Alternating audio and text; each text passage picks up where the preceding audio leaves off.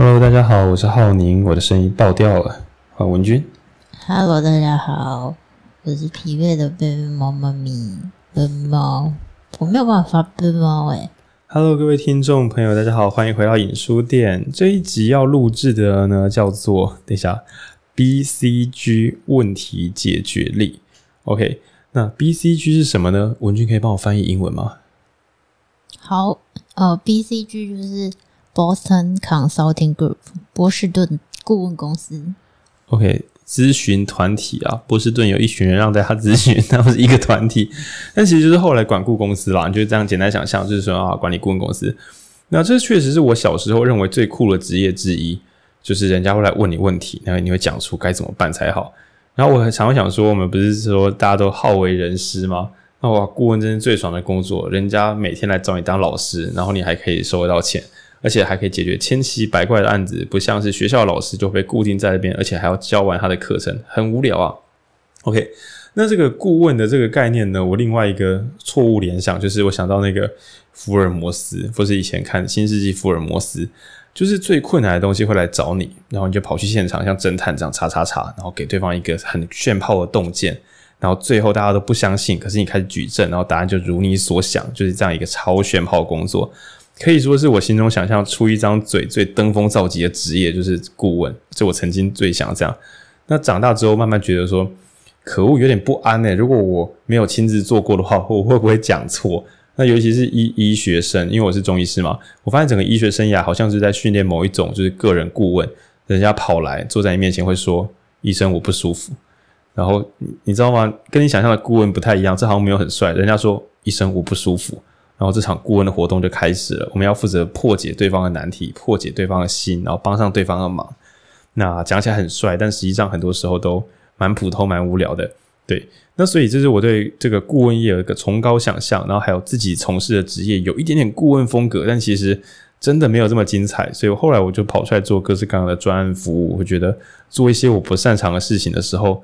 诶，好像会有更多精彩的洞见。然后，也许说我本科系读得太弱了。我看到我一些老师，那个中医的大师，看他们解医案，然后或者一些西医的大师，哇，那真的也是非常非常精彩。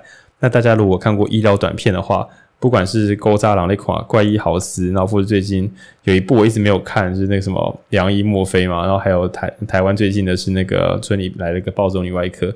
其实这些医疗剧，你都会看到大家如侦探般办案的一面。OK，但我今天并没有要把这个顾问什么侦探化或迷幻化。我们今天就是顺着这本名为《BCG 问题解决力》的书。那我先跟大家推荐，就是我个人非常非常喜欢私下读顾问类的书，而且我读顾问类的书都不是为了给别人什么生命的智慧跟建议，因为我话已经很多了，我都跑来录 Podcast 这样。我真正读这些顾问书的时候，都是觉得，哎，这些解题方法好聪明哦。那我拿来解决我自己的生命难题，好像还蛮不错的。或是解决我自己工作上的难题，就好像聘一个免钱顾问放在我身边，我就借用他的思维来解决我自己的问题。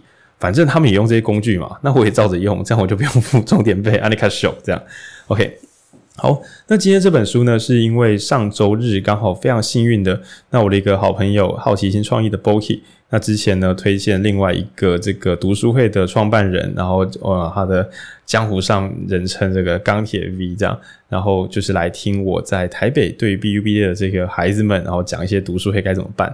那钢铁 V 听完我讲话之后就觉得，哎呦这个人好像蛮酷的，蛮有趣的，可以来参加我们读书会。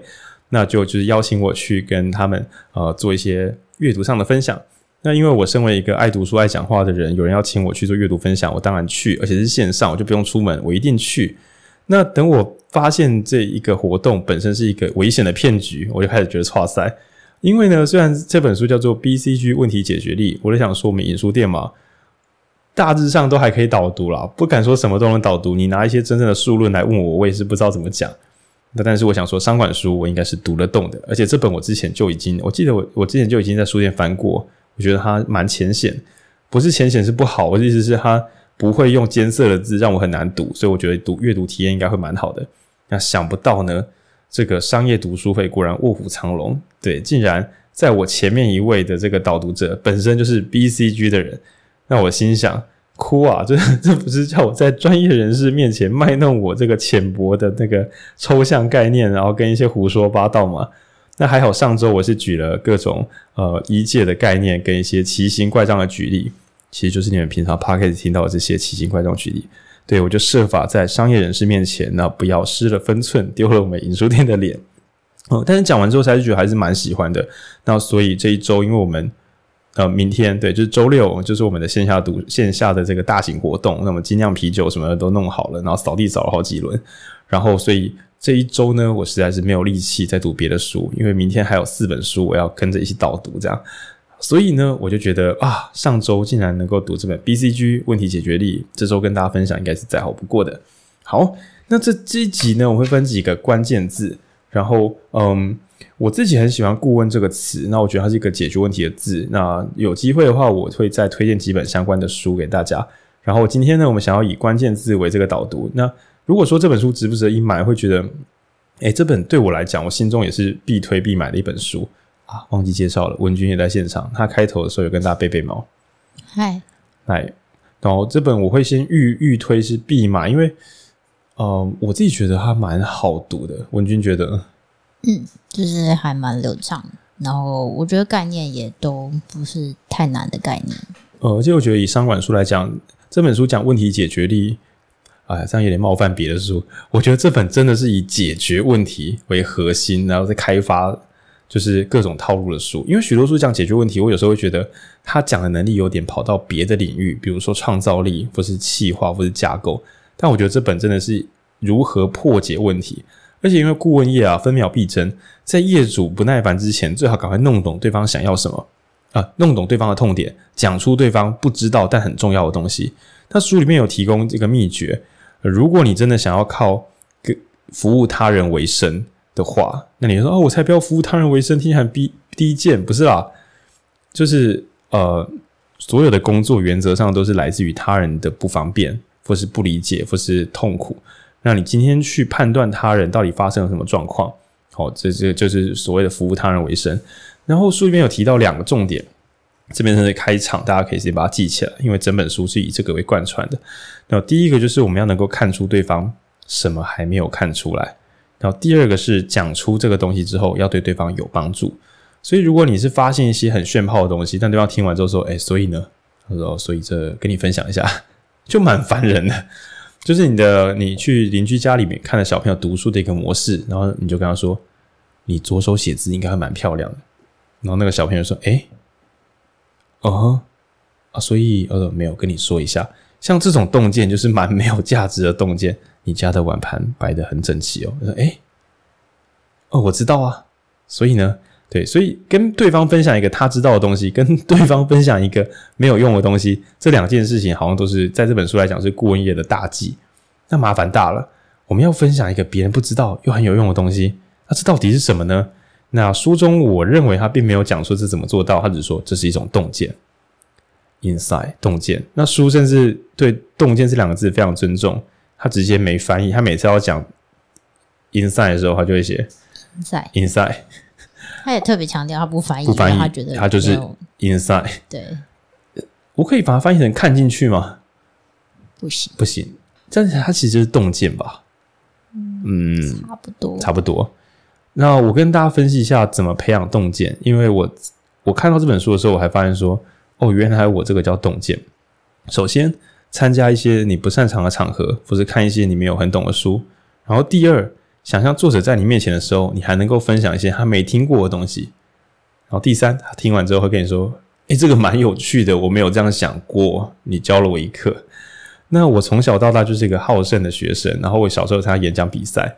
然后我每次演讲的时候，小时候啊，大家知道我是一个爱讲乐色笑话的人，我国小就有这个倾向，只是老师太凶，我不敢讲。但我总是喜欢发表一些不同的观点，比如说，如果题目是储蓄很重要，我就会想设法讲出，但那未必好，但我收尾还是会收回来，不然这样子会零分啊，这样 OK。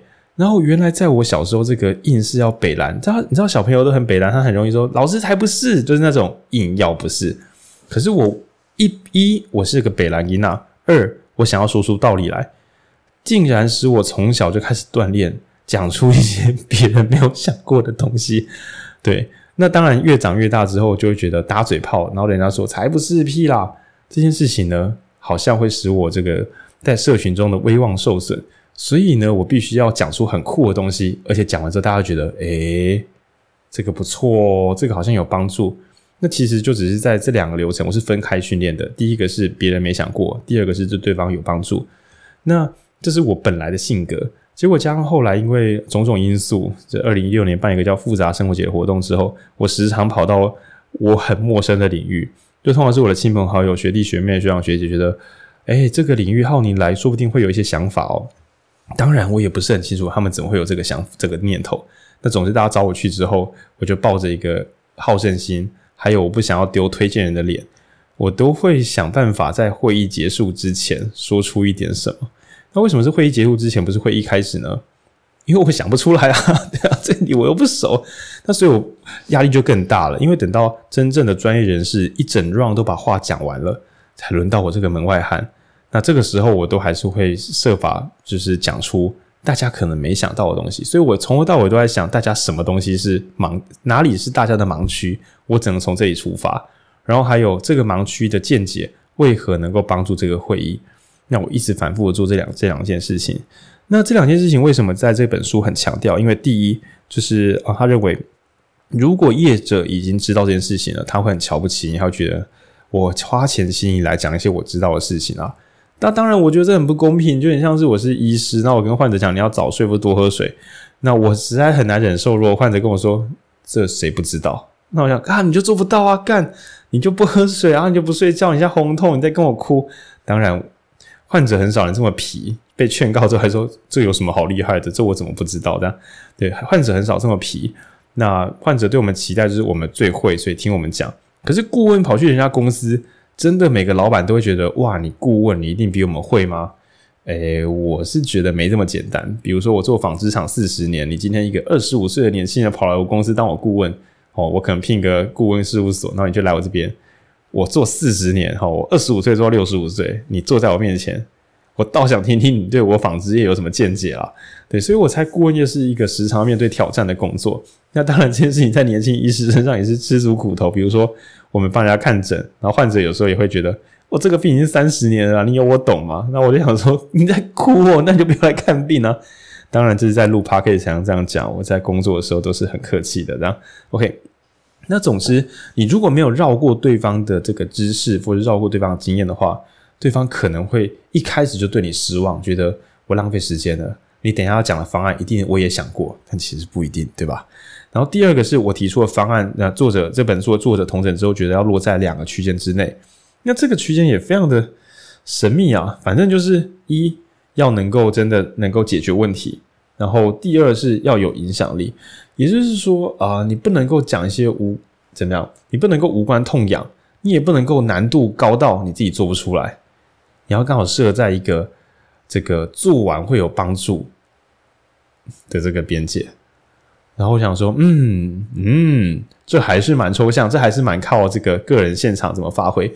但我觉得，呃，以顾问业来讲，里面一定还有很多内功要练习。可是以一般民众来讲，够了，已经够了。今天就是你的兄弟姐妹，然后说啊，老板这样上班都很鸡歪，我该怎么办？那从今之后，再问遇到这种各式各样的家人难题、个人难题、投票选择难题、公民难题，把这本书拿出来，紧抓几个核心概念，至少你可以有模有样的回答好。而且我觉得不是拿来装模作样，是里面东西其实，因为我跟着那个就是不是 V 神讲说 V 神 V 神是以太币，跟着钢铁 V 的这个读书会，那我也确实听到有些这个参与的朋友说，这本书好像有点难，好像不好应用。那我会觉得是因为这本书很多原则写得非常刚硬，那你不能够读读看，你必须在脑中跑过，甚至真正的使用它，不然会觉得它好像只是教我们一些若有似无的小技术。那就我这个路人再来看，我平常的工作偶尔会用到这些技术，如果把整套用深一点的话，应该日子会轻松不少。那我们今天呢，这个因为大家在录音的时候应该可以感觉到文君的声音嘛，就是。对，它是一个无情无情猫咪，无情猫咪文君。然后，所以这本书，我记得文君好像大学的时候就类似知道，就是这种管顾啊、BCG 相关的这种概念。然后就是应该，我猜你应该是蛮喜欢的吧？嗯，没有蛮喜欢的。我就是知道，然后觉得可能蛮实用的。但是我个人对管顾业就是有点感冒。就是对管顾业没有特别喜好，但是这些概念、这些方法都是适用的。对，懂懂懂。那我们早一天再来读对管顾业感冒的，不要，没有没有，那不是重点。OK。那所以我想说，今天请文君来发动攻势。毕竟我跟文君现在两个人都半夜已经十二点半，然后我们这集想，因为我们前两集都有在礼拜六上传，我们想要维持这个准时上传的传统，所以来今天开始。好，我自己看这本书觉得比较有收获，其实呃是前面几章，就是大概一到四章。那其实前言就是前情提要，就是所谓策略顾问，他其实呃。它的功能就是帮你解决问题，这刚刚前面有提到。但他第一章其实就很很很怎么讲，很精确的提提出说，诶，所以到底如何问对问题？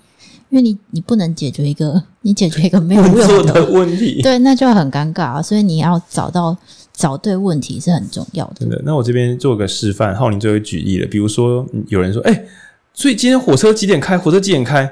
这个时候我们该怎么做呢？我跟你讲个错的版本，就是哦，我来查一下，我来查一下。你要不要问一下？你你要搭火车干嘛？我要参加一个活动啊，那不是下个月的活动吗？哦，是哦。好，我刚刚为各位示范这个情境剧，就是有些人啊，火车怎么办？火车怎么办？不是啊，因为今天你你为什么要在？你以为是今天哦？活动是下个月呢？你第一个问题就已经完全跑错棚，后面在那边瞎忙，一点用都没有。对，或是说啊，怎么办？我的火车票，我我我来不及赶车了。哦，那个活动哦，那是昨天的啦，就 是不用赶了，谢谢。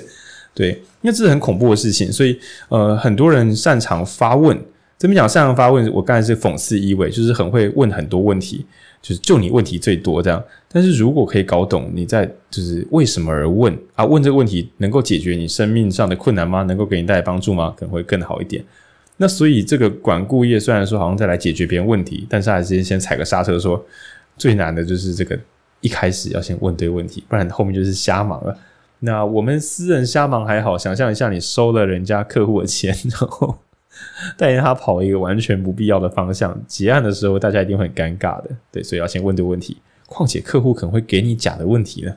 嗯，对。然后他在这边就有提一些如何问对问题跟。接下来他就讨论什么叫做问题解决。那我觉得接接下来这段就就蛮关键的。他其实只有三三个步骤，然后我觉得是一个很重要的框架。步骤一叫做厘清现况，就是呃知道问题解决前的这个状态是什么。然后他当然有提到，像刚刚我说的，你收集到的资讯可能是假的，就是你的客户可能不是跟你说的东西，他不一定是故意的，但他可能。他可能自己也搞错了，对对，然后或者是，呃，他拿到你拿到一个报告，但是这个机构可能其实没有公信力，对对对，或者是还有一些什么采样偏差，巴拉巴拉巴拉，然后所以搞清楚状况是很重要的。然后接下来第二个第二个叫做定定目标，那就是你解决问题之后，你想要达到什么样的状态？嗯。然后这个我觉得应该不用太多解释。那第三个当然就是最重要的，从现况到底要怎么样达到这个目标。然后我觉得这个东西之所以很重要，是因为呃，其实有些时候我们可能在工作的时候可能会有这个框架，然后去思考，但是遇到自己私呃私底下的很多问题的时候，你就会完全忘记这个框架。你今天遇到一个问题，就是比方说，哎我妈很烦，我就想要解决我妈很烦的问题，但你没有去想说你妈到底为什么很烦，是什么让你很烦？那如果你妈让你不烦之后，你、就是、会比较幸福吗？对，诸如此类。等她等过世，然后发现，干好像不是这样，哇！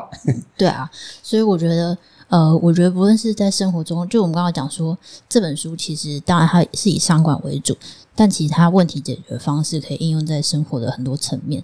那我觉得就是谨记这个。现况、目标、途径，这个简单的框架是很很有帮助的。然后跟听众朋友报告一下，就是说，想象我们现在所在之处就叫做现况嘛，然后我们最后要去的地方叫做目标，那中间走这条路叫途径嘛。以直观来讲，你一定会想要研究现况、研究途径，来研究目标。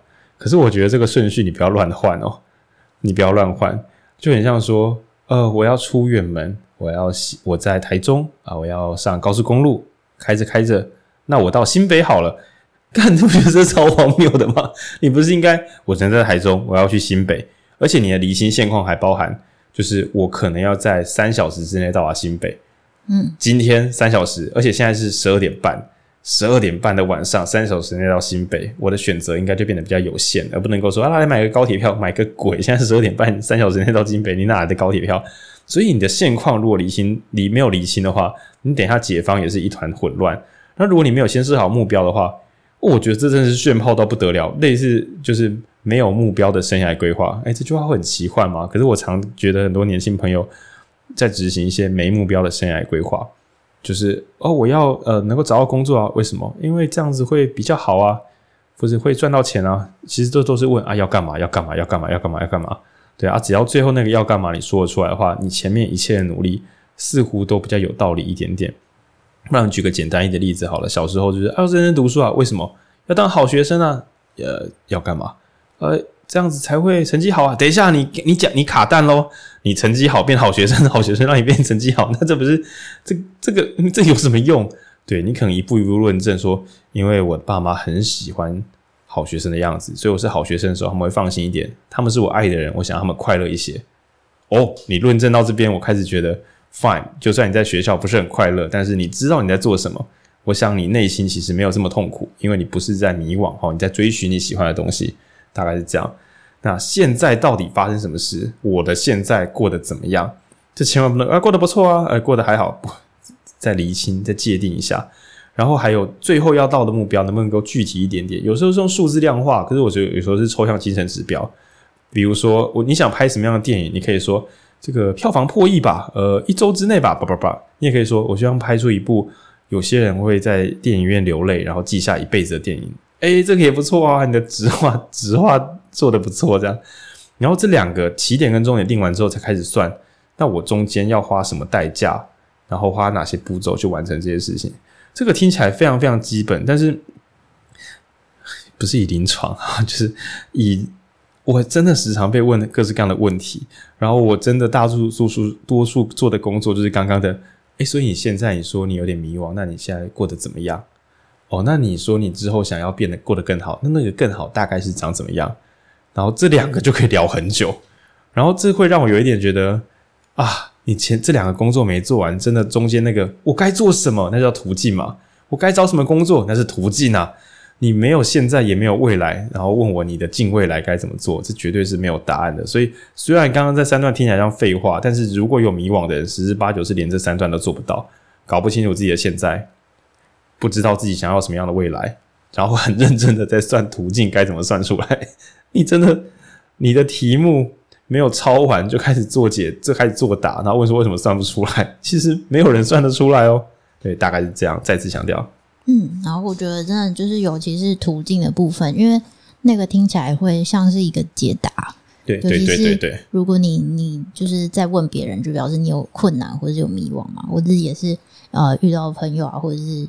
呃，比较小朋友来问的时候，我我其实最大部分，我这我觉得我最我最常回答的就是呃看情况，对，那个看情况就是刚好您讲的，因为我需要我需要更清楚的知道说你现在你有哪里觉得不好的，或是哪里是你觉得很棒的，那未来你到底是呃想要什么东西，而不是我跟你说 A A 不错，或者是 A B 比较好，然后是 C 比较划算，我想就是大家很多时候。可能会很想要一个这样子的答案，就是、就是什么？现在找什么工作比较好？对对对，那这种答案当然是给他按下去看情况。对啊，就是呃，去大公司会比去新创好吗？好长的好又来了。对啊，对啊。我该去留学吗？还是我该先好好工作？对，我该读研究所吗？然后还有我该做热门产业，还是从听从自己的心？我该听爸妈的话，还是听自己的话？对，我后来都觉得很多答案几乎都是呃看情况，或是都要 这种的。对，对，所以先界定出来确实会很有帮助。这样，嗯嗯。然后我觉得这是呃我在看这本书第一个觉得很重大的收获，就是呃我自己是蛮习惯这个思考模式，但是呃我确实也没有也也想说，其实很多人他不一定时时刻刻都有在使用这个模式。然后我我然后所以我才想说，诶，其实如果你可以更经常使用它，在所有你觉得你遇到问题的时候，可能会很有帮助。嗯，那如果是因为我以前有去上专案管理的课，虽然是个门外汉，那我一直觉得上完那个课之后啊，每次遇到要解决的问题，我第一件事情就会类反射性的盘点资源，就是就像是我要去打一个球比赛，然后啊打牌哦，然后我手上有什么牌，然后凑一凑，然后组合一下，我大概能做什么？然后一我手上有什么牌？二什么样的程度算是赢呢？我比如说我今天这个比赛是只要把牌放到桌上就算赢，那我就嗯好，那那我不看牌面了，我把它放到桌上，我赢了吗？这样这样就好了。那或是说要找出三个一样的数字，OK？那我看一下，可我只有两个一样的数字，我要找别人换吗？对，我先知道我有什么，然后先知道比赛的胜利目标，那才可以来讨论中间那个千变万化的解决过程。可是还真的那个第一步骤跟第三步骤，呃，就第第一啊、开始跟结束这两件事，真的很多人是不盘点的。然后也是对对自己现在是很不了解，那甚至会看着别人的行动路径，就想说他成功了，那我也来试试看。嗯，对，你要不要看他成功的？他他跟你做一样的事，好，你跟他做一样的事，但他的前置作业你没有做。事实上，你不是跟着他的途径，你是跟着他成功的倒数一步，然后问自己为什么没有成功？呃，这可能是整个跑错棚这样。嗯嗯，而且或者是可能其实现况就是差很多啊，就是他。花了三年，然后成功了，但是那是因为他有三年前那个时代背景，或者是他三年前的、哦、的的际遇，然后所以你只是做一样的事情，但但你的现况根本就完全不一样啊，诸如此类。嗯、对，那顺着这个话题呢，我想要把这整本书它有个黄金三格式啊，就是就是你什么东西你都可以这样问问看，然后答案一定要问得出来，不然你就错赛了。第一个是这是真的吗？嗯，啊，比如说啊，我觉得我好像工作能力很差。你可以问他：“这是真的吗？”啊，是啊，说说看啊，这是真的吗？那这个问题可以当做是批判思考之母啊。那每当自己做决策，然后想说我的这个决策是真的很棒吗？那有人说：“哎，你演讲讲得很好哎。”那我讲：“这是真的吗？为什么？有没有可能这是一个误会呢？”对啊，诸如此类，这是真的吗？哦，所以我就建议大家书这本是真的可以买啦，因为我怕当讲一讲，大家也不没有抄下来。第一，这是真的吗？然后第二个，我认为是大人的问题。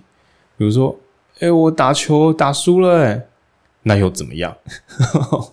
哦，为什么有些长辈很讨人厌？就是小朋友打球打输很难过。你刚刚说那又怎么样？你不会自己看的话就很难过啊。那当然你，你会说，可是一场球不算什么。可是人家当下觉得，我那么努力的这个夏天输了这场比赛，我再也不能够再回到这个球场，这是让我很感伤的事情。我再怎么努力都不能够让此刻变得更好了。对，所以我因此而难过。哦，大概是这样。可是呢，大人这个残酷的那又怎么样？其实对于呃调动资源是很有帮助的哦。比如说啊，我的车子后轮爆胎了。一般来讲，听到这句话说啊，又要补胎，不，你应该问那又怎么样？然后我就跟你讲，呃，也还好啦，因为这部台车明天要报废。对，哦，原来车子爆胎可以不会不用怎么样。但又或者说，诶，我牙齿有点不舒服。那也许你想，哦，不舒服，哦呵，但你还是可以问，呃，请问那又怎么样？哦，它就是它裂开了，但是那是我最后一颗牙齿，失去这颗牙齿，我就没办法好好的吃食物了。那我就会说，哦，很遗憾听到这件事，看来我们来处理这颗牙齿，对吧？就是那又怎么样？我们现在所看到这个问题会衍生出怎么样的影响呢？万一它根本没有影响，泄露，那我就不处理了。万一那代志很短掉，就算现在看起来还好，我们还是来救一下吧。哦、所以我嗯，比如说。考试考差了怎么办？被公司老板骂爆了怎么办？其实你还是可以问自己的心，请问那又怎么样？那不是说什么老板怎么骂你都当死人一样，不用理他，而是一次的失败不会怎么样，但连续的失败也许会失去信任。但是如果我放枪之后，我展现出我想要修改的决心，这真的是坏的吗？那如果我修改之后，老板还是不喜欢我，那我在外面真的找不到工作吗？对，就是你也许可以去问自己，嗯，这个负面的现况真的对你会造成永久的毁损影响吗？或是这个你不以为意的事，推理一下，他会不会马上就要害死你了？哦，这是大人该问的。那又怎么样？那第三个呢？是为什么会这样？对，那我称为这些小朋友最喜欢问的问题，长大之后慢慢遗忘。为什么？为什么？为什么？为什么？为什么？就是我上班表现好差啊，然后就要像小朋友一样问自己：为什么？为什么？为什么？为什么表现会差？看到底是为什么啊？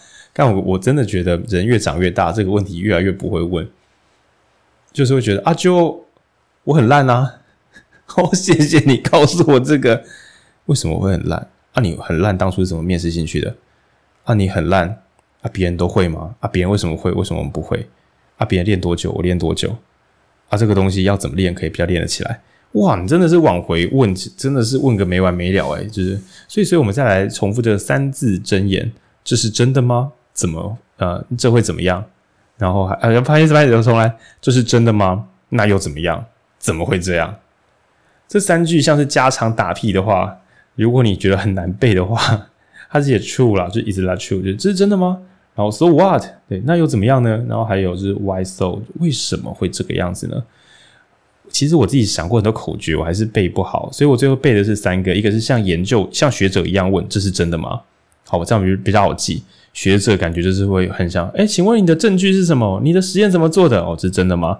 然后像一个大人一样，老派的大人，讨厌的长辈啊，那要怎么样？那要怎么样？那要怎么样？然后最后一个是小朋友，对，为什么？为什么？为什么？为什么？为什么啊？为什么？对，记住这三种截然不同的性格，像研究员一样求真，像大人一样问，那又怎么样？很严重吗？然后像小朋友一样问，为什么？为什么？为什么？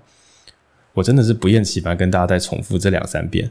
请，你可以有没有佛珠在手边的？就是各刻在你的佛珠上，好，就是 T S W，就是 True So What Why So T S W，你就说这是真的吗？那又怎么样？怎么会这样？就反复这样念复诵这三句话。每当你遇到一些生命中的困境的时候，你就对自己问这些事。那我们来试试看，比如说，我老婆还爱我吗？对，也许你想的是要外遇或离婚之类的，但你可以先。这是真的吗？哦，这题问下去，说不定问题就解决了。为什么你想要觉得老婆不爱你呢？原来是你半夜回家吐满地，你老婆说：“我觉得跟这样你生活很累。”然后你就说：“我老婆不爱我了。”等一下，你大半夜回家吐在地板上，你老婆说这样很难相处起来很累，你不觉得是一句公道话吗？对，所以你老婆真的不爱你吗？这个有待商榷。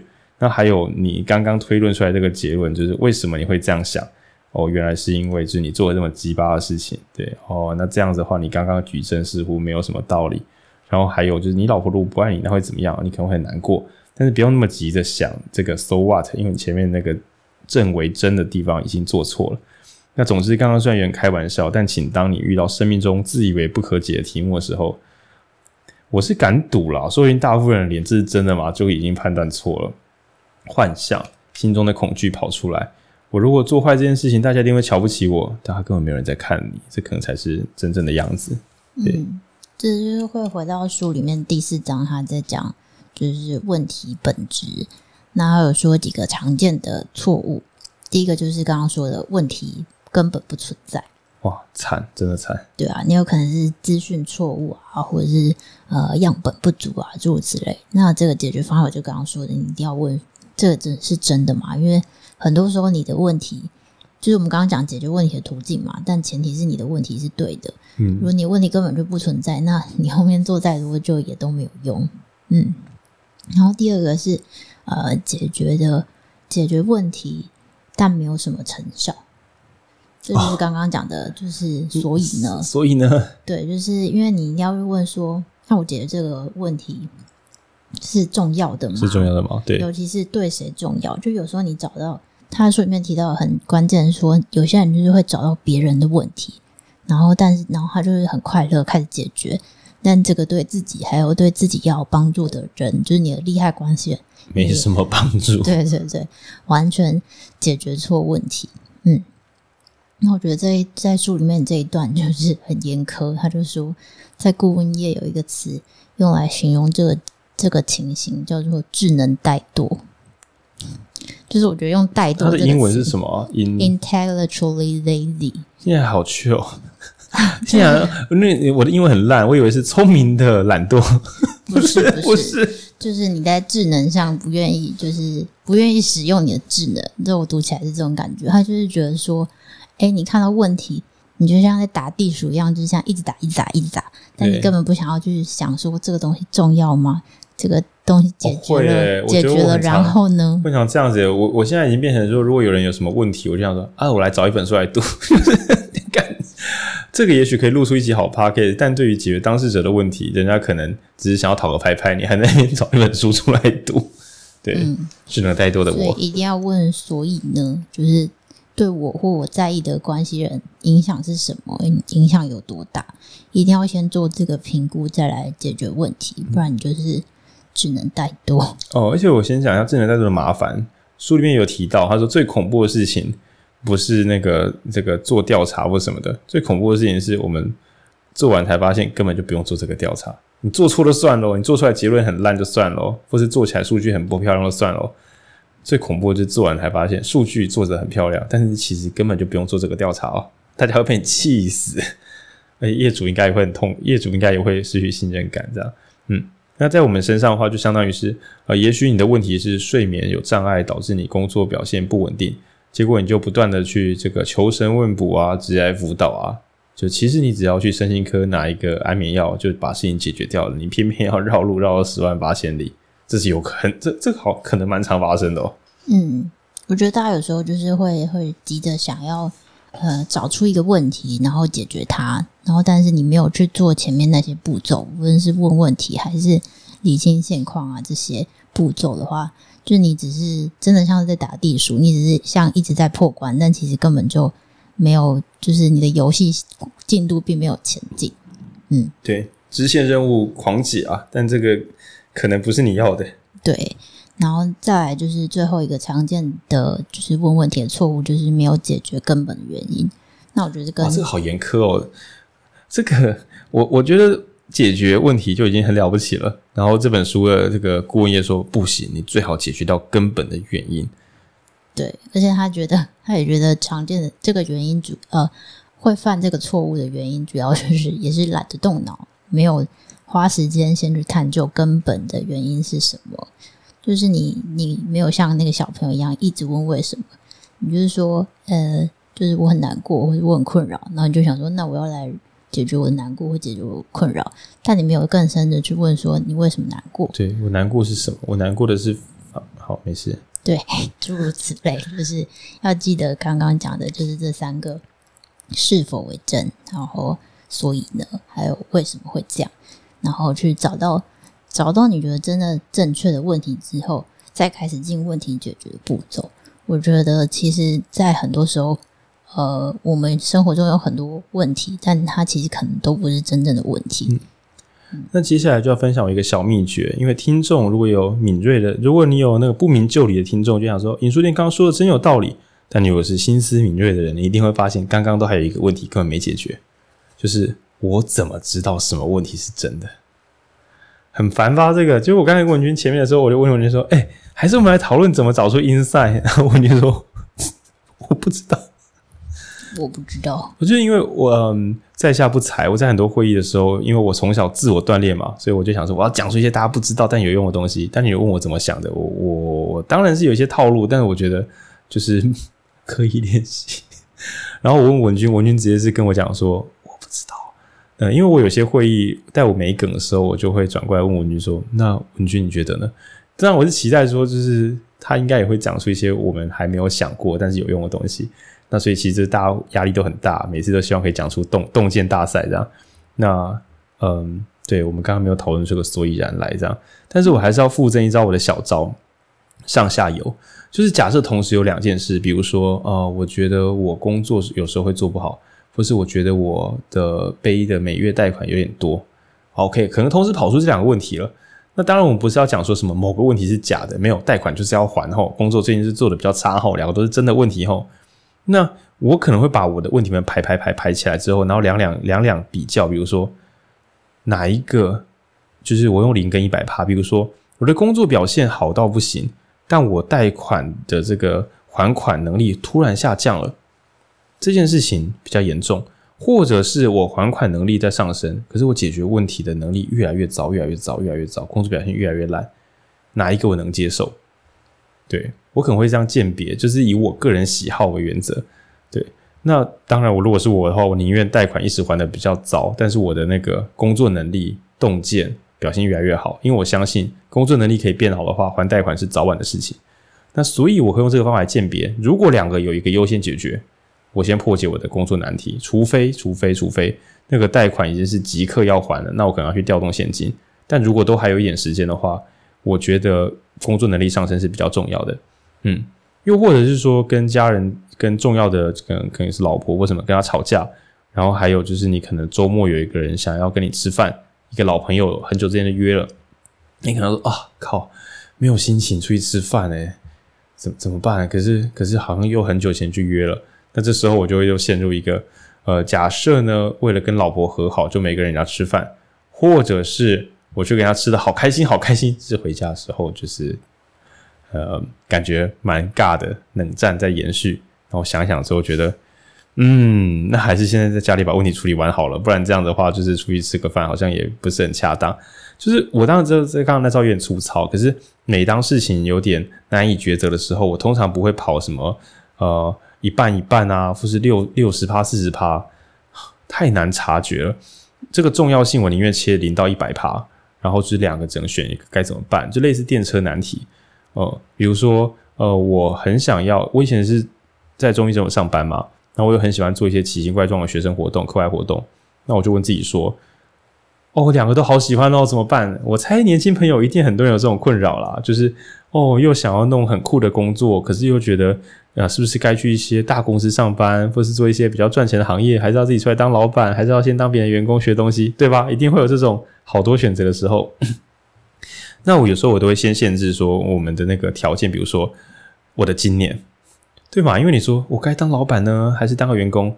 诶，你是说现在两年内，还是五年后，还是十年后？界定一下范围吼。然后你说呃，这两年好了，好，那我就会说这两年你当人家的员工，然后不创业，但是当员工的时候学到很多东西，这是一种。另外一个是这两年就是当老板。然后你就绝对不会学到别的东西，东西都是你自己打拼学来的。假设两个，你现在就要选一个，两个只能选一个，不能够有犹豫空间。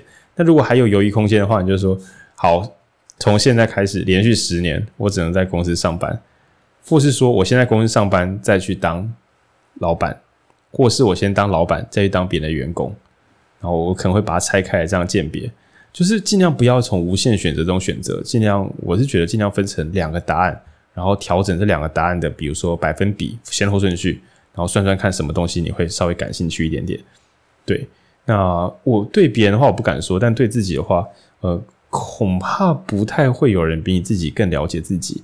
然后，嗯，如果这个这招还没有用的话，你可以分别把所有的你想要选的选项，然后问自己，就是完全死后再也拿不到。那跟其他相比，你觉得如何？对，那更不要说在这种生涯选择上面，以策略来讲，就是据说巴菲特也有说过，选一百件你觉得最棒的事情，挑出前五件，然后后九十五件，一辈子不要再想要碰它。啊，这招我从小时候听到现在，没有一次成功的。我一直觉得，哈，那这样只能做很少事诶。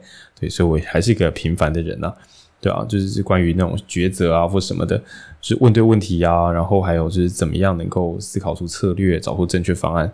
其实方法真的是超级多，对。但这本书的话，我觉得光是那三个问题能够使用就已经就已经差不多了。嗯，对，嗯，我自己的话，我觉得我反而比较其实也类似啦，但我比较喜欢用光谱去就是去思考，因为我觉得很多时候就是选择是因为。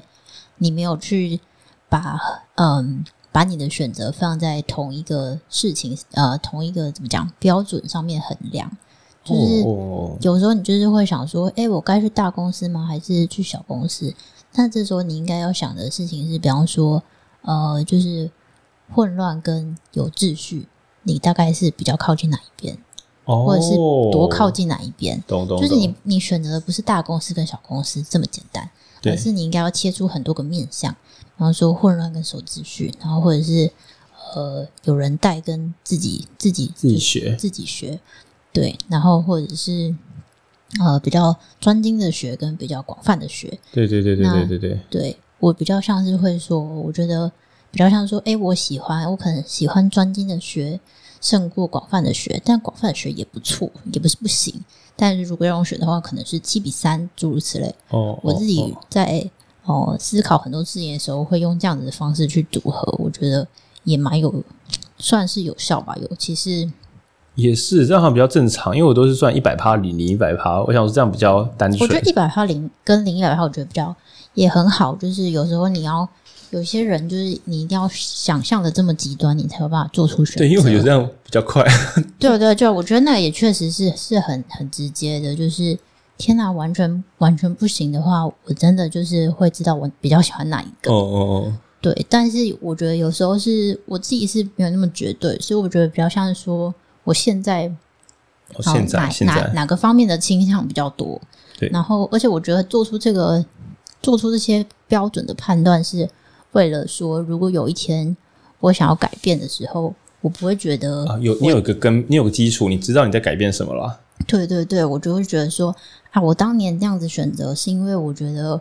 我比较想要过有秩序的生活，哦、但是我就是觉得，比方说三年后，我觉得我现在对自己的掌握度已经高很多了。我想我可以开始试试看，呃，稍微往混乱一点，我觉得也不会对自己有太大的伤害。然后我就可以知道说，哎，我为什么转变我的选择？然后我也不会觉得说，哎，我当年的选择是错的。我觉得有时候，很多时候就是你能不能理清问题啊，然后搞清楚现况啊，还有定定目标。我觉得重点就是 你在三五年后重新回来看这个选择，你有没有觉得自己当时是在乱搞？哦，对对对，然后我觉得，嗯，对我自己去衡量很多事情有没有有没有问对问题哦，就是我就是会这样想象，比方说，哎，我如果十年后回来看这个选择，我是会觉得我问的现在这个问题重要吗？然后或者是我现在呃十年后的我想象。就有觉得十年前的我有把事情想清楚吗？对，诸如此类。嗯，但这太严苛了吧？十年后我都会觉得十年后的我应该要觉得现在我很烂，这样表示终有进步。这是我我另外一种想法，但这个理论不一样啦。嗯、我觉得一定会觉得很烂啊！但是我是觉得十年后的你有没有觉得十年前的你真的尽力了？哦，是是是。对，然后或者是你有没有看懂十年前的你在干嘛？就是我觉得是重点是看懂吧，就是我当时的 我当时的理解，我当时不是就是 我懂懂，我十年前只是根据一个直觉，那我就觉得哦谢喽，就是我们想要看自己打电动回播，你看得出来你那时候在打三小吗？对对，你是在乱刷键盘还是哦对对对，哎呀他想那样做，可惜他失败了，对对对，那也没关系，但是哦他在乱玩喽，干那真的不行，那真的会生气，就是到底在干嘛？懂懂懂。诶，这个不错诶，就是从后设的未来的自己回来看，现在自己重播自己的画面，你能够忍受自己，你能够看得出自己在打什么吗？因为如果看得出来，你还有改的空间。但如果，诶，我上次在乱打，哇，那你真的学不到东西。你只能够说，那我这次不要乱打。但是谢喽，谢谢。也是一种进步，也是一种进步。哦，那我。呃，这个衡量不错，以做选择的话，对。应该说，我觉得有时候不一定是什么十年后自己，主要就是抽离啦，就是用一个比较客观，就是或者是你可以，就是之前我不知道在聊什么东西的时候也有聊过，就是说，诶，如果你想象说今天是一个你的朋友，哦，你的遇到这个状况，然后做出这个选择，你会觉得怎么样？你会觉得他在瞎搞吗？或者是你会觉得他没想清楚吗？那如果会的话，那你就再想想。就比如说大半夜的，我明天要一堆工作，然后我现在要录音嘛，那这时候我就想说，是不是该回家？可是这时候浩宁分身就来问：等一下，来，我们停一下哦。你现在很累吗？这是真的吗？呃，真的蛮累的，有蛮累的，但是还不到不能录音的时候啦。然后说：哦，啊，你现在不录音，明天录音啊？这样会怎么样？呃，会死，因为我明天忙到爆炸，绝对不会录音。那明天不录音会怎么样？呃，短期来讲不会，可是我发现，我只要每周有好好的在周六的时候上传，听众好像蛮喜欢。呃，比如说五或六的时候上来找到我们影书店 Podcast，尤其是周六天亮之前只要上传，大家好像会蛮开心的，因为流量会明显比较集中。然后我就想到说，靠啊！如果间谍家家酒回家整周就是为了等它更新，然后一回家靠没更新，就像之前进击的巨人，我很多次哈哈又要再等半年。一定很伤心，像我们的听众应该有蛮想要在周六天亮的时候听到我们节目，所以我不想让他们失望。那所以虽然一集延后录不会死，可是我觉得这个心态不太好，而且我又没有真的累到爆。那我明天没空录，所以我一定会变周日再录。可是我明天大活动一整天，我周日真的能录吗？那时候会录的比较好吗？好像不会，所以好像会产生很多后患。我明明有余力，但我硬要偷懒，会带来一狗票后患啊。然后当然我们可以再严苛的问，其实这时候就开始录音了嘛。我们还有人说。那请问浩尼，你怎么会弄到礼拜六早上十二点？现在礼拜六早上已经快一点了，你怎么会这时候在这里录音呢？那我就想，嗯，我我哦，我有个伙伴哦，跟我说今天晚上九点的时候要 AMA，然后结果是十点的 AMA，刚好害我害我在我的录音室多等了两小时，不然我早就录完了啊。所以浩年，你今天好好录音，你并不是重蹈覆辙在做一个坏事，你也不是能力不足，今天是一个意外使你晚录音，但是呢，你的体力跟你的善良会使你把音录好的。那所以呢，本来想要回家的我，只要稍微动动脑。哦，我的累是真的，我好累，好想明天录，这是真的吗？累，诶，还好，明天录会怎么样？会不妙？那到底这件事怎么发生的？啊、一个小意外。好啦，没事了嘛，那就赶快把它录一录 再回家嘛，就是这么简单，好不好？这是真的吗？啊，那又怎么样？啊，到底是怎么发生的？那就是三方的盘点一下。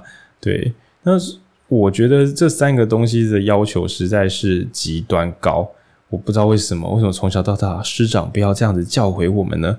没，那小朋友就是说，哎，我觉得我不想要好好读书哦，这样子啊，这是真的吗？哎，这个很难哎。小朋友说他不想读书，因为他真的吗？小朋友，这真的啊？什么叫做不想读书？是不想坐在教室里面翻课本学习，还是不想要了解这世界上别的东西？还是不想被逼迫读书，还是不喜欢被人家发现自己有不擅长的东西，嗯，还是不喜欢爸妈只看自己的成绩，不关心自己。哇，这是真的吗？这是大灾问。对，那当然有时候我们会结果论说，那会怎么样？这个在升学制度下成绩不好会带来很多的小麻烦。对，当然现在新的世界成绩不好，我们还是可以多元智能发展。对，但是有时候我还是想说，在能力所及范围之内，随意的放弃。应该是这个随意放弃会比较容易造成负面影响，所以我觉得不不读书没关系，可是不找个喜欢的东西好好努力，没有练习努力的话，长远来说应该会很多喜欢的事也做不了。那喜欢的事也做不了，啊又要被逼做不喜欢的事，那不是睡到爆炸？那所以我觉得努力干嘛都好，找一个值得努力的事情，那都是幸福的。嗯，那所以。就是事情的原因啊，还有后面会后续的结果，还有此刻这个到底是不是真的？真的整集就是跟你反复这三句，这是书的最前面了。那贯穿到后面还有各式各样的技术，包含简报什么的。但我真的觉得，一般民众把这三条谨记，我觉得这三条你能够问得出一条，你都已经是个聪明人了。就是每比比如说你的车子在路边被人家撞烂，然后你就就在路边抛锚，就是靠超生气的超衰。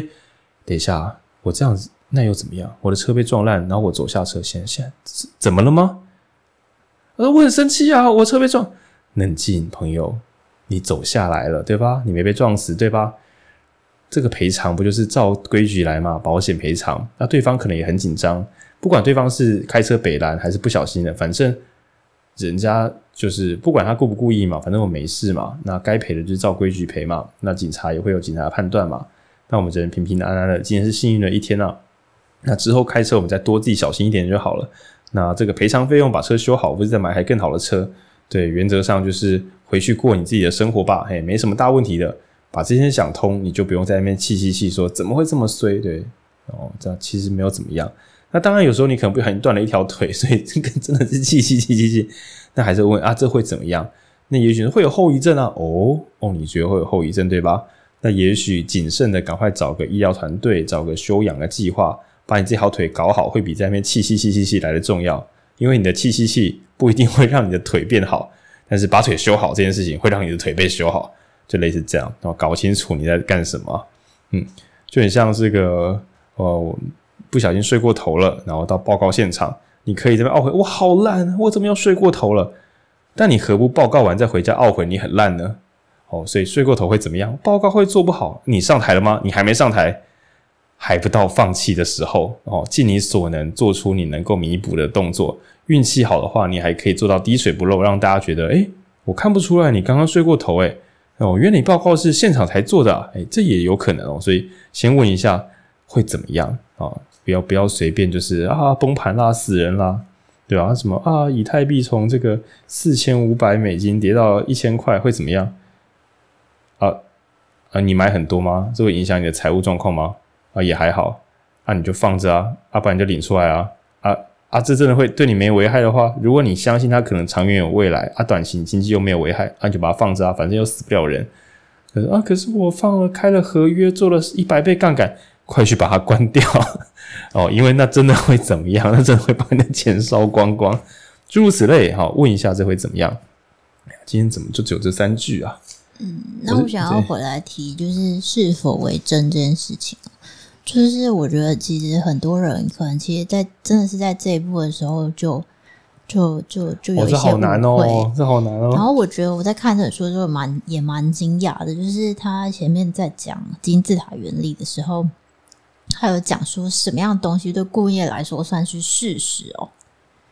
那我先念四个不是事实的哦，这个四个他们都算是意见而已。炸裂！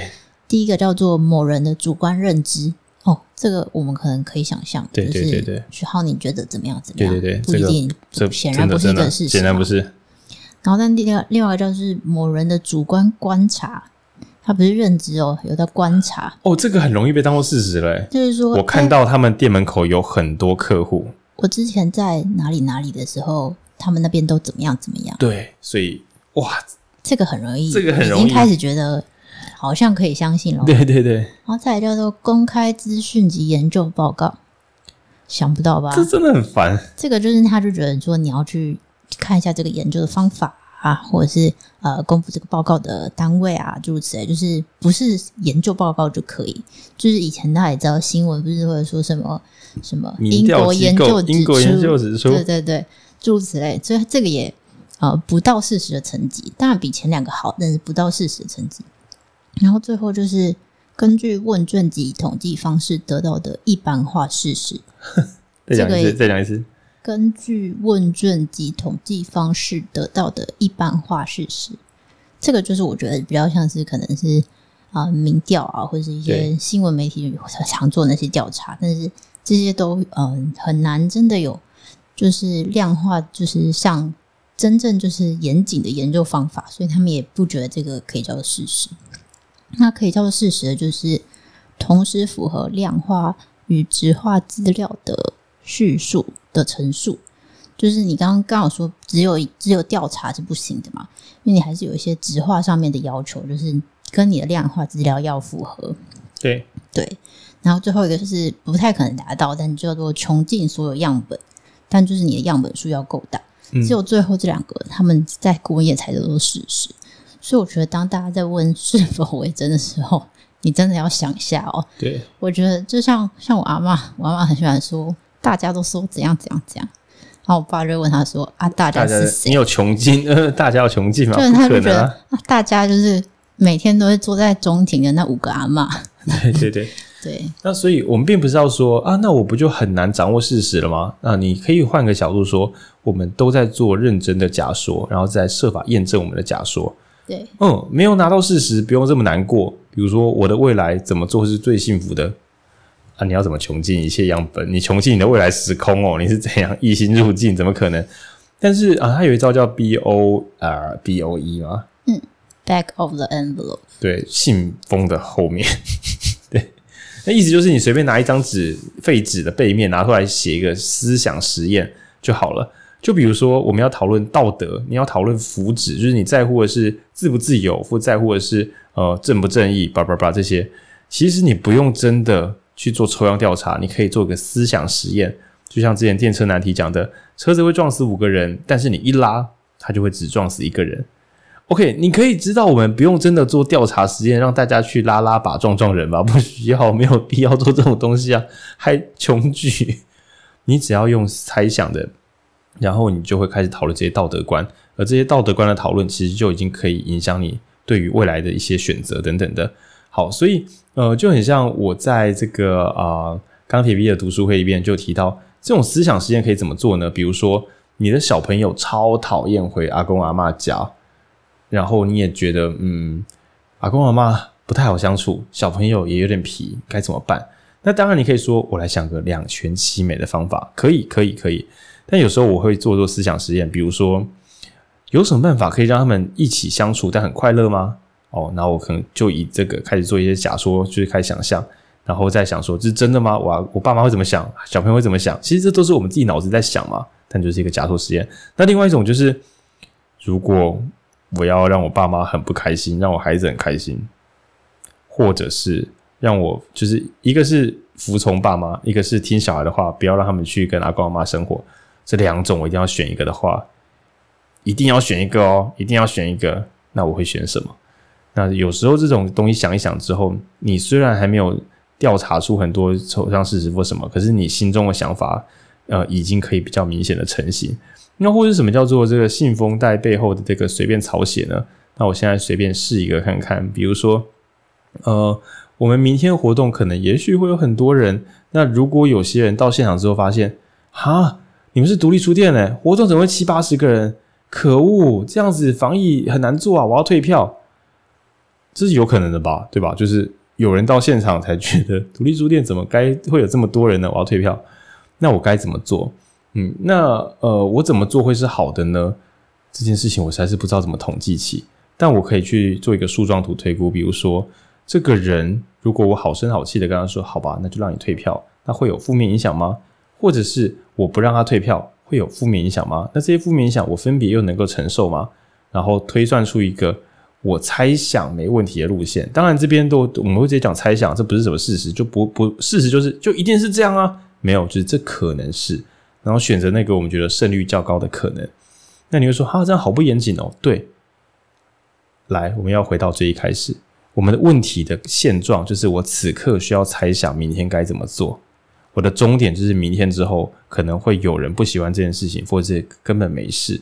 我在这么有限的短暂距离之内，必须做出尽可能正确的决策。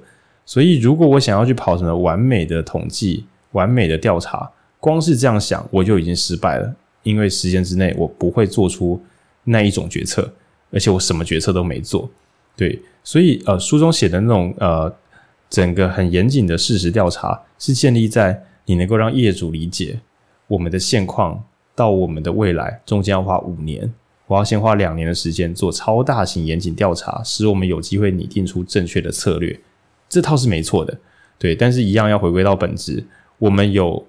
我们的现况是长怎样？解决后会怎么样？那这个距离有多远？我们有多少资源？这些都是真正在做考量的时候很必要的要素。嗯，然后我觉得，呃，我刚刚讲那个事实，其实主要是想要跟大家说，很多人就是会觉得你的问题，嗯，就是你在想象你的问题是个重大问题的时候，其实你有没有注意到你产生这个问题前面的来源到底是不是真的事实，或者是可信度到底有多少？就是你是不是？大家都这样做，而且那个大家就是你的视野范围内的朋友们，诸如此类，哦、或是会怎样？对，会怎样？会怎样？跟什么东西是不是？比方说什么趋势啊？我是不是应该要跟着趋势走啊？那你到底这个趋势不跟会怎样？对，一个是不跟会怎么样？另外是这个趋势是真的吗？的吗哦，对，会持续？它会持续多久？它是一个研呃一个专业的产业报告说，哎，这个这个行业五年后就是可以五年内。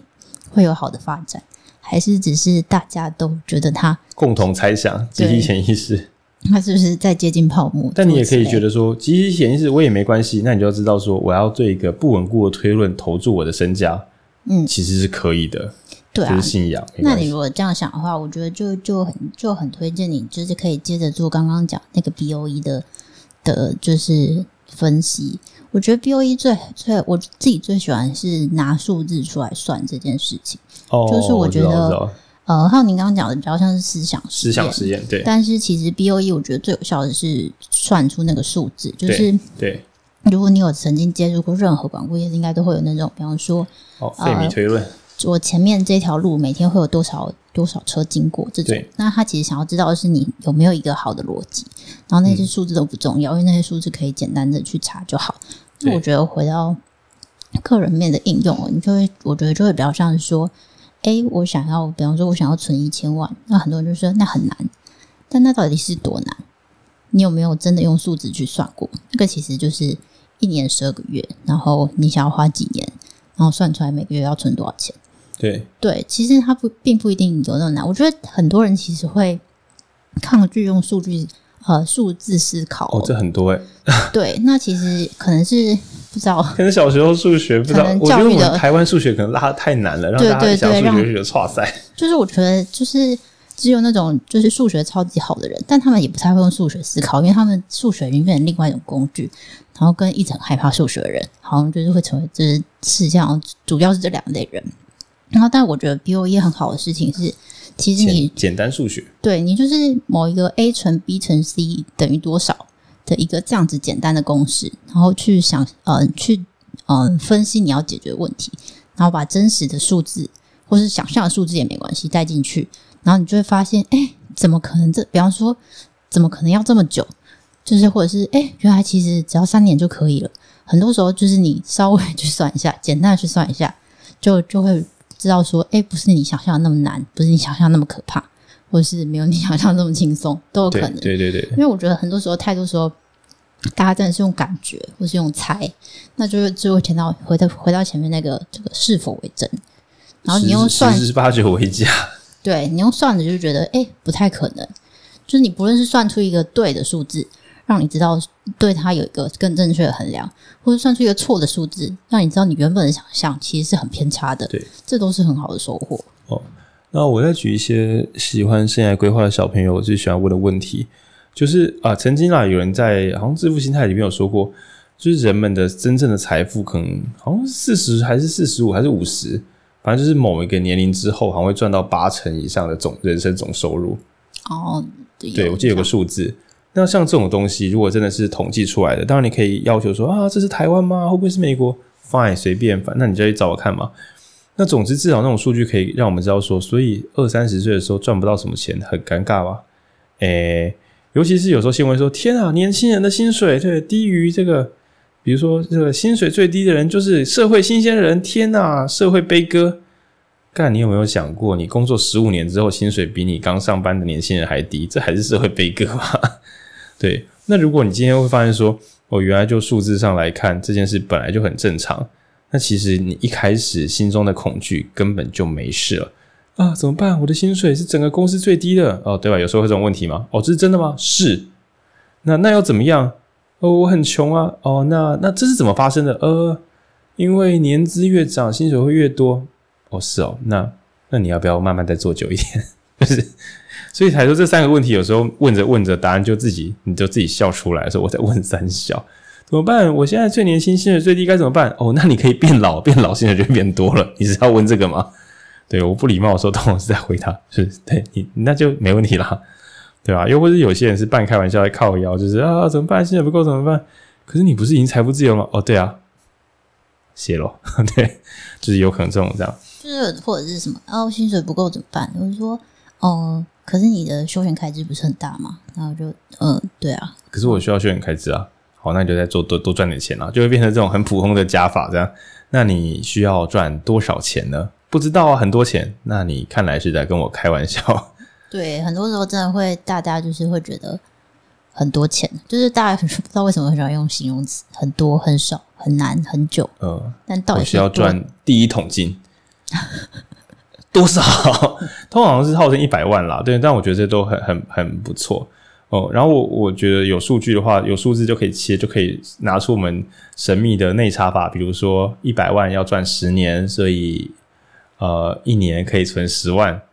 好，那这样的话就是每隔半年就要存五万，哦，你就可以这样切切切。那最后就是我我我是觉得这种切法一定会会从线性变成指数型。因为你一开始讲说啊，存钱存钱，再练一些小技术怎么存，可是你会在你的执行之中增加你的手感，然后如果你有专注的目标，说不定你连本来会乱花钱都拿进来存，所以我觉得一切会越来越快。总之，工作拆小块一点，你就发现你比你想象中的还要早做完，因为你本来要恐惧的时间都没有恐惧了，所以做比较轻松。对，总之真的用数字来规划人生真的很方便。尤其是你一团混乱，然后又很紧张的时候，更需要使用数字来规划人生。嗯，或者我们刚刚讲说选择嘛，就是有时候是呃，我觉得在五重，我有好像有六七八个选择。然后刚好说我们可能用光谱啊，或者是极端的零跟一百，但我觉得这个都是给他一个数字，哦、就是去说，哎，我在大公司，比方说刚刚讲的呃大公司或者小公司，那我讲的是秩序跟就是。混乱这件事情，那我各自给他一个分数嘛，就是秩序对我来说，可能比方说扣一分，然后混乱对我来说加五分。对对对对对，就是其实你用数字去想，有时候有时候因为你那个扣一分加五分，其实也是很直觉的、啊。但是，一旦有那个一旦有那个一分跟五分，你就会可以开始去直觉加重计算说，哎，到底他那个是我是很很喜欢，我不是只是很喜欢，或者很讨厌，或者是呃觉得不错。天哪，我不知道文君有准备这个。我今天后面还有一个要跟大家分享，但就是跟投影片有关。我快速念一下，然后我要来聊这个人生规划的工作，这样。那。呃，这书里面有教一招哦，我这个讨厌做投影片的人真的学到一个大绝招。他认为啊，这个投影片只有三行，只有三段落。第一个是开头上面那个标题，你不该只有这个，比如说这是中国的地图，干不要开这种玩笑，大家有眼睛哦，不要这样。你的最上面的那那一行字啊，应该要写出一个关键讯息，比如说这个中国的钢铁业的。此刻值得投资哦！你要讲出一个结论：中国钢铁业此刻值得投资，或是什么善化的这个善于意面，就是一次要买三包。就你投影片第一行应该要讲出这个你的结论，然后接下来第二个叫做内容主体。就如果是善善化的善于意面，一次要买三包，你中间要画出平均一包可能要等多久，然后买三包，其实在性价比上面，然后或者是大家满意度是最高的。中间要给大家一个内容主体来证明你刚刚上面的结论，然后最后是角落要加上资料来源。这是你问你朋友问出来的结论吗？还是你经过严谨的这个善于意面大统计这样？总之，关键讯息也就是我有一句话，我你可能不知道，但这点很重要，我要讲给你听。好，是关键讯息，恭候你哉。然后第二个是内容主体。你刚刚的关键讯息是怎么组装出来的？请给我看一下你的图表或数据，或是你的文献，谢谢你。然后最下面资料来源，让对方知道你刚刚下面那段内容主体不是你的瞎掰，是你有凭有据。不相信可以自己去查。我靠，这真的是说服力大绝招啊！开场先开关键讯息，里面有放内容主体，角落放个资料来源。我真后悔我大学没看过这本书。靠，我一定每张投影片都这样做，坚若磐石，不知道如何破解。对，就就是这样。我直接跟大家分享这个。好，大家自己去买书。那现在回到生涯规划，我要想要提供这个感性理性混合数字法。比如说，很多朋友都在想说，我蛮喜欢我现在工作，可是好像有哪里不对劲。我是不是哪天要换工作？这个这个搞不好覆盖率有九成五到九成九啊。现在还可以，但感觉不太对劲，感觉某个时候要换。但是如果你真的没有做规划，十之八九就是也不会有什么变化啦。就你知道你公司倒掉或被裁掉为止啊，不然你不会有什么变化。那该怎么办呢？那也许你现在做的工作很有理想性，你真的好喜欢你的现在。可是你盘算你的未来，什么叫未来？八十岁、七十岁，很久很久以后，你可能想要怎么样居住品质，怎么样生活品质？好，你可能要盘算说，对，二十五岁的我不需要，呃，但我会希望我有小孩，呃，我可能要有小孩。那然后总总之把你真实需求换算成数字，而且你知道那还会通膨，所以你可以估多一。好了，你先不要估通膨了，你的努力会你使你打败通膨。你先不要估通膨，因为我怕你估了之后很害怕。通膨估下去之后，什么钱都不够用。假设没什么通膨，或是你可以打败通膨，那你就估说，嗯，所以我这个人虽然有很多想追求的，但我可能三十五岁之后，我的每月收入就要到达呃四万五以上，会比较让我放心一点。而且我可能要健康快乐的工作，对，所以我不能找一些会弄死我的工作，我要找一些健康快乐的工作，确保我不会中间有很多次的职业中断。好，然后我需要做多少多少时间。然后才，然后后面还要涨多少多少薪水，这样会比较安全。那所以呢，在这些条件之下，你就可以开始筛选某些工作是不会涨薪水的，一点机会都没有。诶，那就不符生涯规划，可能不行。不过某些工作，它的薪水的天花板就是很低，那可能跟你的规划就不行。不过某些工作就是早出晚归，压力很大，要熬夜，诶，这可能就是不行。总之，算出你需要经济模型之后。然后接下来问自己，从哪一年之后就要往那个状态进入？比如说你现在二十三岁，你要可能想，呃，就我的推算，我可能三十岁的时候月薪要五万块会比较好吧？那你可以开始想说，好，三十岁的时候要五万嘛？那你现在可能二十三岁，连工作都找不到，那你现在该从哪里开始好呢？这有什么好废话？就是先从找到一份工作啊，这样子可能会比较好，慢慢的把薪水爬上去。那或是说，你可以算说我家里资产还够。所以我想要一起手一找到工作，就是直接破五万，一口气解决的问题。OK，这也没问题，你可以好好的农，然后你跟二十八岁第一份工作月薪破五万，但我还是会问，请问那个工作在哪里？你怎么知道人家会聘你？把这些东西都搞清楚。那你可以失败几次，比如说你愿意花一年时间反复面试，只为了找到你心目中的工作。那就像有朋友就是去国外可能找亚马逊啊或什么工作，我可以去国外读一年的研究所，我再花一年时间找工作，因为我一找到工作瞬间就是台湾薪水的十倍起跳。诶，这样子听起来，这两年是很有战略性的在挑战。它不是传统升迁，它是借由这两年的攀爬，一口气爬到自己要的目标。那所以我觉得数字定量，呃，包含我要走多久，然后我想要走到哪个程度，呃，这都是非常非常重要的。你可以把该存的钱拆开来，你也可以很无聊说好。我二十四岁的时候月薪是四万四，那我三十岁的时候希望月薪是五万块，那我每年要加一千块薪水，这样就可以升上去喽。即使是这么幼稚的想法，好歹你知道你在干什么。那甚至你可以想说，那我有没有什么工作可以呃独立再多接个六千块工作，这样子加起来也是也是五万块。那我只要能够做我的本业，再多找到六千块的兼职，这样子我就提早完成我人生的需求喽。那总是把你大大小小人生困扰，比如说好累哦，嗯，你可以把它拆解成我想多睡一点觉。我接下来半年的生活目标就改成我每天要睡到十一个小时，这样子我还算成功人生。我现在只有睡到七小时，这是个失败的人生。我要去哪里捡回我的四小时来睡觉，而且还要接在我的睡眠时间前或后，不然不算。就是这样量化。对，然后我觉得我生活好没有品质，生活品质到底是什么？我想了想，我自己又喜欢吃拉面，我每周至少要自己吃拉面，而且不是在路边，在家里旁边吃，就我要去我喜欢的店，所以我每周能够排出那个行程，拉面就是我生活指标。那这一套就有点像 OKR，就是用关键指标来算。那这本书确实有提到，有些时候顾问要解决问题，就是要找出那个关键指标。也许这个人的关键指标是爸爸妈妈称赞他，哦，他是个孩子，关键不是成绩，是爸爸妈妈称赞他。也许这个人关键指标是每天有多少时间可以在楼梯间抽烟，这是他的生活关键指标。那这种事情呢，什么找找哦，像文君的话，就是有多少时间可以在家里面摸猫猫，就是他的关键生活指标。那所以什么很棒的工作外派，每天可以出去开会八小时，谢喽，大可不必。你可以线上找文君开会，他只要能够摸猫的话，他什么事都做得下去，摸摸猫猫这样。对，那所以如果你根本没有找到这个关键指标。啊，等一下，我们到底要瞎忙啥？